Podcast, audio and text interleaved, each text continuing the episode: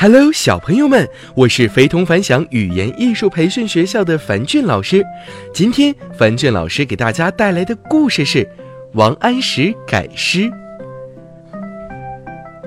京口瓜洲一水间，中山只隔数重山。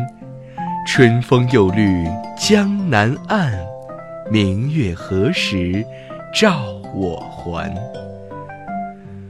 王安石乘船来到瓜州，晚上停靠在岸边。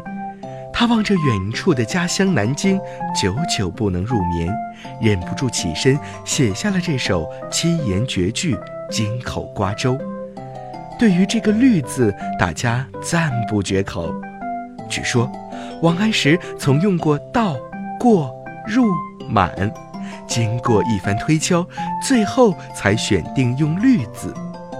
苏州的一位文人家中收藏着这首原诗的底稿，王安石起初写为“春风又到江南岸”，他自己吟诵了一会儿，觉得这个“到”字太俗，就画圈删掉“到”字，在诗文批注道：“不好。”想了想，在诗文旁边改为“过”字，他又把整首诗又读了几遍。嗯，感觉“过”字也体现不出春天到来的感觉，反而想春天已过。于是他又圈掉“过”，而改作“入”，随后又改作“满”。就照这样修改，前后总共选用了十多个字，王安石都觉得不满意，不由得心中十分烦闷。于是他放下笔，踱步到船头散心。月光下，看到岸边的青草绿树在微风中摇曳，觉得眼前一片绿色。王安石心头一动，感觉这里隐含有他想要的东西，就站在船头大声吟诵这首诗，想在这个幽静的氛围里找到合适的词汇。吟诵了几遍后，突然脑袋中灵光乍现。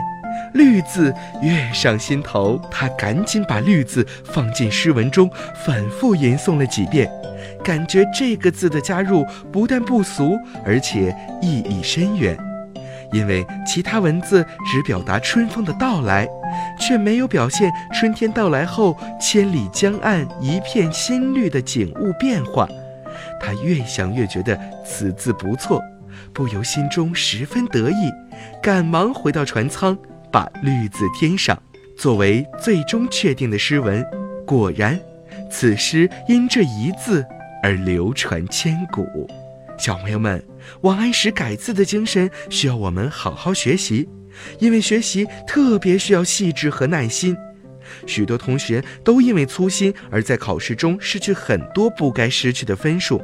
所以，我们一定要克服学习粗心的这个毛病，这样我们才能够更加的好好学习。好了，小朋友们，今天的故事就到这儿了，早点休息吧，晚安。